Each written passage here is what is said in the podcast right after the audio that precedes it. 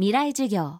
この番組は NEC 先端技術で未来を開く東京エレクトロンがお送りします。未来授業火曜日。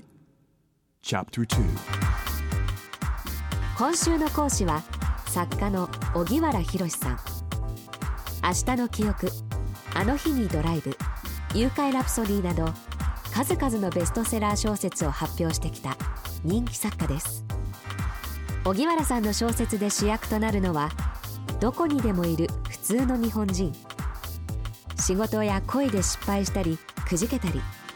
家族の関係も今一つちぐはぐだったり。全くドラマチックでない設定からドラマが立ち上がっていきます。未来授業2時間目。テーマは普通の人々。小説の中に出す人物というのはあのあんまりかっこいい人を出すのが苦手なんです。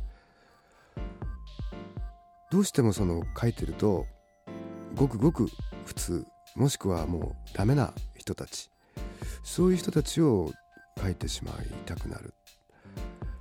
っていうかそういう人たちが普通なんじゃないかな。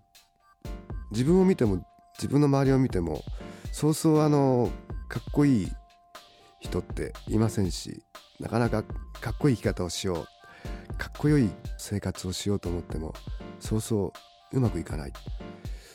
人間ってみんなそうじゃないかな。それがあの当たり前かなというふうに僕は思ってて。なんかあの人に限らずかっこつけてるものってなんかちょっと嫌だなっていうところも実はあって。やっぱりみんなそのちょっと自分はかっこよくありたい素敵でありたいっていうそういう気持ちっていうのはもちろんわかるし実はそう僕なんかもういいおっさんだけどやっぱりちょっとねかっこいいおっさんには見られたかったりとかそういう気持ちは誰でもあると思うんです、えー、若いうちは特にそうだと思うんですけどもなんだろうでもまず自分のやってることをそれから自分が思うことをやっていく。そのやっていくうちにそのまず何が本当にかっこいいのかとか何が本当に素敵なのっていうのが分かるしそれをやり通してずっとやっていくことがその実はかっこいいこと。かっこ悪いことを恐れちゃいけない。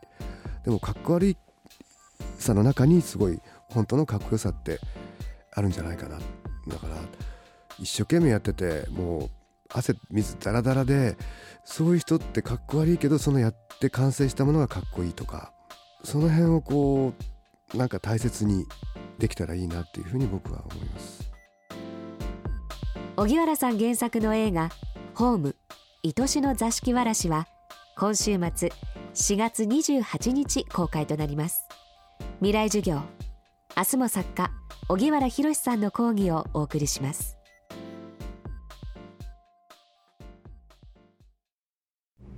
これ100万分の1センチ右じゃないか。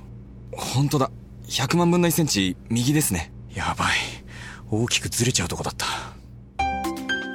想像を超える単位で精度が求められる半導体の世界。半導体を作る装置のリーディングカンパニー東京エレクトロンです。未来授業。この番組は NEC 先端技術で未来を開く東京エレクトロンがお送りしました